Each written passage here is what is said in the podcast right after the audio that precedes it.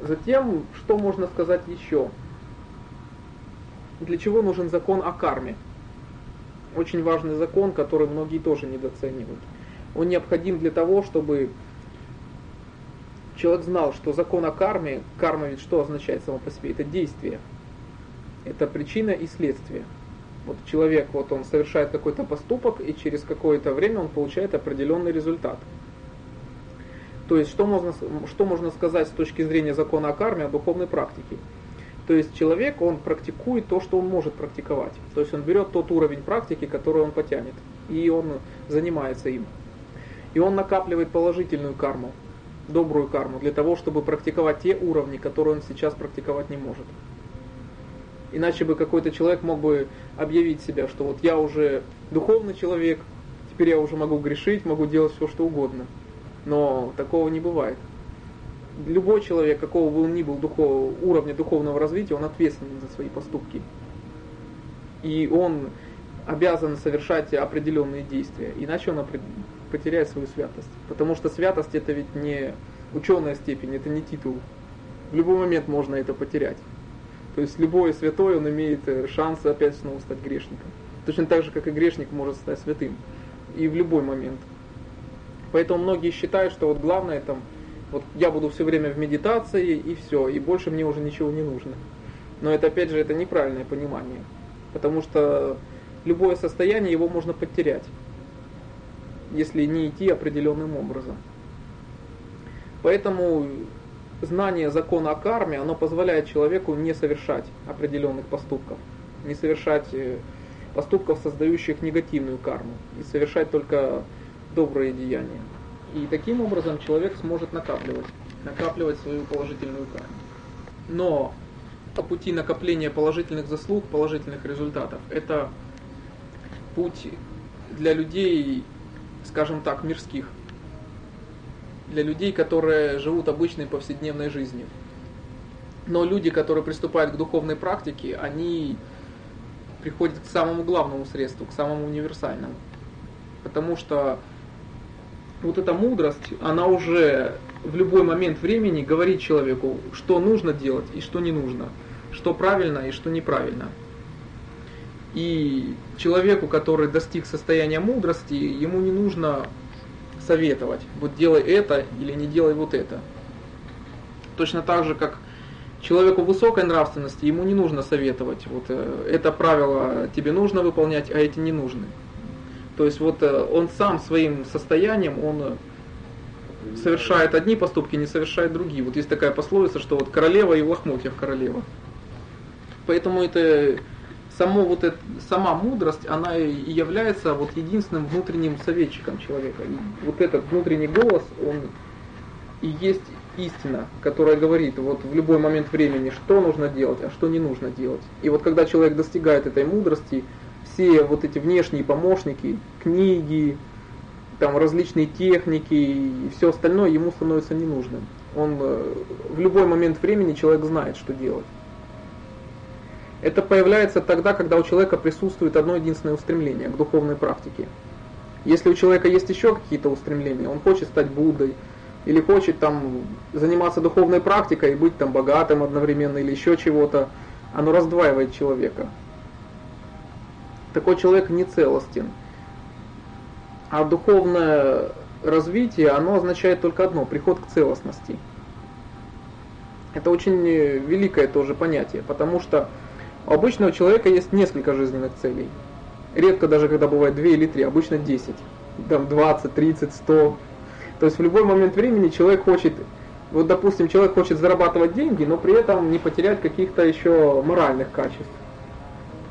И вот человеку, допустим, предлагают заработок, вот комплексами различными. То есть огромное количество энергии, которое у человека есть, оно вот давится. Часто вот есть много людей вот открытых, вроде бы чистых по своим устремлениям, но эти люди не способны защитить вот э, то вот чистое, что в них есть. То есть получается в какой-то момент времени вот э, человеку стало вот очень хорошо, и вот тут ему плюнули в душу. Что делает человек? Он обжегся, он закрылся, спрятался как в броню. И когда в его жизни появляется еще что-то прекрасное, человек, он как толстокожий бегемот, он ничего не воспринимает. Он уже превратился вот в этого обывателя, который от всего закрылся и от всего спрятался. А потом человек снова открылся и снова не в попад, и снова получил удар. И он еще больше уверился, что жизнь, она плоха, некрасивая и несчастна. Да. И получается, человек, он все время, он не в попад, открывается и закрывается. Какой здесь есть выход? Я считаю, выход он состоит в том, чтобы человек, он был открытым. Но, чтобы человек имел силу, чтобы защитить свою открытость. Ведь э, раньше духовные организации, они ведь э, имели ведь действительно большую силу. Они ведь могли влиять на правителей, они могли влиять на политику. Вот часто ведь были вот духовные учителя вот там при царях, при императорах. То есть один духовный учитель, он мог влиять на ход э, истории.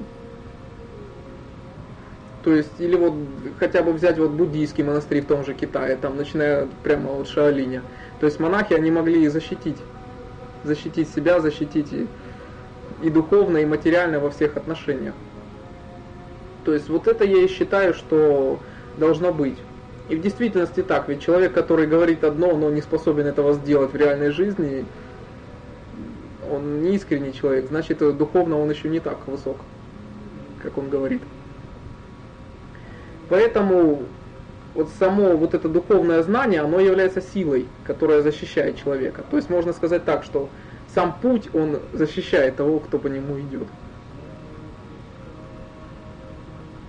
Потому что вот, допустим, вот если человек очень добрый, очень благожелателен, вот даже очень злому человеку сложно оскорбить. Вот человека, вот которого, допустим, улыбка постоянно идет. Ему даже э, слово грубое, ему не так просто сказать. Он еще подумает. А вот человек, допустим, кляузник, там, который постоянно наговаривает на всех соседей, если его там ограбят или еще кто-то, никто не удивится и никто там его не пожалеет. Все скажут, так ему и надо. То есть, э, поэтому вот эта внутренняя духовная сила, она из, уже сама по себе, она уже является лучшей защитой для самого человека. И она его всегда защищает. И можно сказать так, что вот даже любой конфликт между людьми, он говорит о чем? Он говорит о том, что у человека нет силы, чтобы вот э, нормально наладить отношения между другим человеком. То есть это уже говорит о духовной слабости. Поэтому, когда человек достигает значительной духовной силы, то он способен жить в мире со всеми, с любым человеком, с каким он захочет. То есть то же самое можно сказать и о практике, о практике повседневности. То есть, если человек действительно достиг определенного духовного уровня духовного развития, то ему не важно, где практиковать, кто будет вокруг него, он способен общаться со всеми. Даже вот учителя хатха-йоги, они говорят так, что вот если, если вы садитесь в какую-то позу, и у вас где-то болит, возникает где-то напряжение, это значит, что вы это делаете неправильно. То есть это должно выполняться легко, естественно и не вызывать раздражения. Поэтому ежедневная регулярная практика это есть единственное, с чем сталкивается человек. Но тут такой парадокс обнаруживается, что очень мало людей, они в действительности этого хотят. Вот даже когда, обычно осенью всегда в Харькове, когда здесь проводятся занятия, приходит огромное количество людей. Вот каждую осень идут сотни человек буквально. И вот, допустим, ну вот когда вот прошлой осенью вот пришло 200 человек, а осталось заниматься только 7. Причем все было сугубо добровольно. А все остальные, они по собственному желанию, они отсеялись. Почему это произошло? Многие люди, вероятно, шли взрастить себе там гордость какую-то, высокомерие, или пойти еще на какие-то новые курсы, чего-то там научиться. А когда узнали, что здесь их ждет только ежедневная, регулярная, тяжелая практика, где человек должен заниматься и заниматься. И никаких звезд с неба и титулов ему здесь и не светит. И никаких дипломов здесь не будет. Люди просто поняли, что кроме работы их здесь ничего не ждет, и они просто перестали приходить, и все. То есть мало людей в действительности, они нацелены на то, чтобы работать. Полная практика, она постепенно она начинает в человеке устранять что? Она не создает в человеке что-то новое, совершенно то, что в человеке не было. Она позволяет человеку разобраться, что есть что-то лишнее. Вот, допустим, какие-то ежедневные привычки. Вот даже привычка барабанить, допустим, пальцами по столу. Вот она обычно незаметна. Или вот ходить по одному и тому же привычному маршруту каждый день. Или вот человек, допустим, вот идет к себе домой. Люди же обычно даже не видят дома, в который заходит. Вот человек знает, что вот тут стоит пятиэтажка розового цвета, надо зайти во второй подъезд, подняться на третий этаж, и вот там будет моя квартира. И вот человек, вот, он раз в жизни увидел этот дом, и все, а дальше он идет по привычке с закрытыми глазами. Даже если может, могут дом перекрасить, он может войти и не заметить. Точно так же человек заходит в дом, обращается к своей жене, он привык за много лет уже видеть одного и того же человека, он уже не видит. Духовная практика, она позволяет э, заметить, а зачем я это делаю? Вот это вопрос, который задается человек. Вот, допустим, он общается с человеком, и тогда он обращает внимание, что, допустим, он 20 лет дружил с этим человеком, но он вдруг обнаруживает, что сейчас у него не осталось ничего общего с этим человеком, что они уже разные, что этот человек, он остался тем же, каким он был, а он, он изменился, он уже стал другим, и чувствует, что его уже с этим человеком не связывает ничего. И у него может, у человека может пропасть желание уже даже вообще с ним общаться. По привычке так снова десятки и десятки лет встречаться, по привычке жать руку, по привычке ходить куда-то в гости. Точно так же человек начинает относиться иначе к работе. То есть он смотрит, а мое ли это дело? И он может обнаружить, что на самом деле ему-то нужно заниматься совсем другим делом. То есть весь образ жизни, весь уклад жизни под влиянием того духовного ростка, который взращивается в нем, он начинает изменяться. Осветление, к которому приходит человек, это не есть нечто новое. Что человек, который на пороге просветления, он напоминает вора, крадущегося в пустой дом, который заходит в дом и обнаруживает, что там нет ничего. Точно так же и человек, который приходит к просветлению, он обнаруживает там не новое какое-то царствие, не нечто новое, он обнаруживает, что он живет в том же самом мире, но его отношение к этому миру, оно изменилось. Поэтому не нужно бежать в монастыри для того, чтобы что-то найти. И не нужно бежать куда-то на острова или в отшельничество для того, чтобы прийти к чему-то новому. То есть, оставаясь здесь и сейчас, можно изменить свое отношение к окружающим.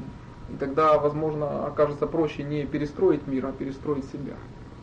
Это будет легче.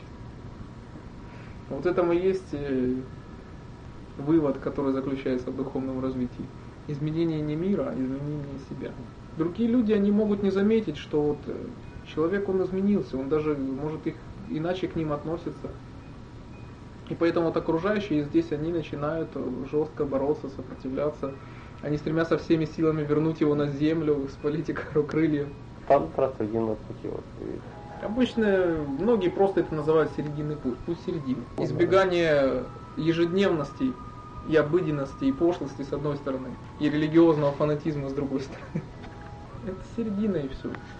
Избегание крайности одних и вторых. Избегание чересчур мирского, избегание чересчур духовного.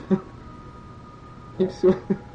Поэтому все, что может сделать человек, это суметь э, духовно развиваться там, где он живет, там, где он работает, там, где он учится, и там да. что-то взращивать.